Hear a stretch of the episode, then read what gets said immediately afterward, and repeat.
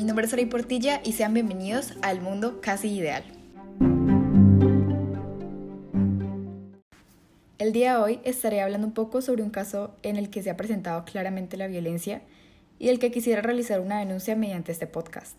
Luego de una entrevista con la víctima, quien además es una persona bastante cercana a mí, pues ha trabajado en mi casa por varios años.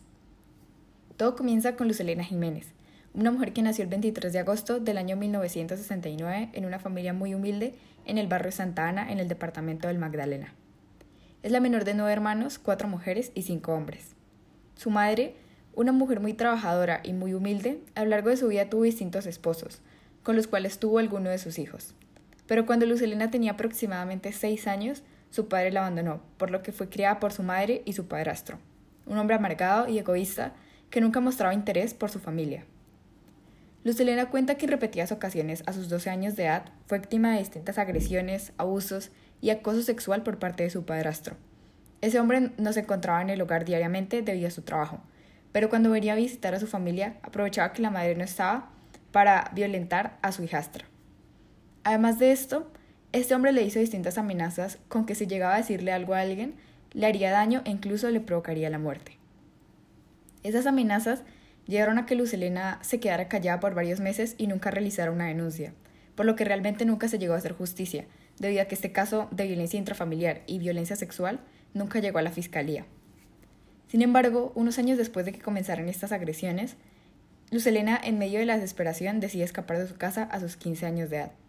Ella se dirige a un pueblo cercano en el departamento del Magdalena, donde conoce a un hombre de unos 38 años que le ofrece irse a vivir con él en una finca cercana al pueblo y le promete protegerla por el mayor tiempo posible.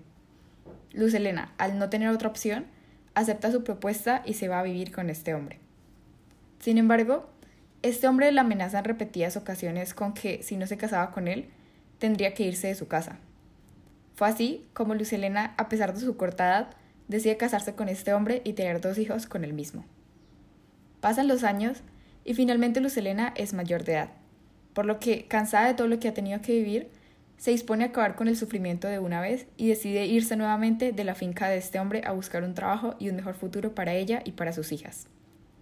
De este modo, Luz Elena llega a Bucaramanga, una ciudad en la que se le presentaron muchas oportunidades.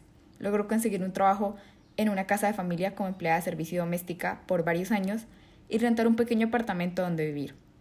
Además, conoció a un hombre llamado Felipe, quien se convirtió en su esposo por muchos años y quien buscó darle una vida digna a cada una de sus hijas.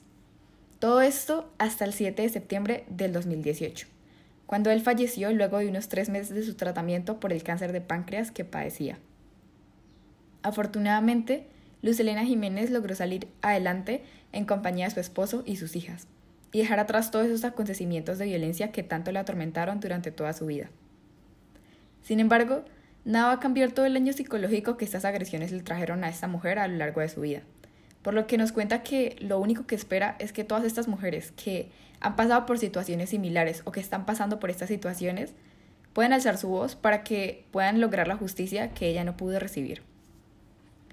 Finalmente, después de todo esto, nos queda decir que muchos de los acontecimientos y la realidad que afrontaba diariamente Lucelena quedaba invisibilizada en las paredes de su casa, lo mismo que puede estar ocurriendo con millones de personas tanto en nuestro país como fuera de este.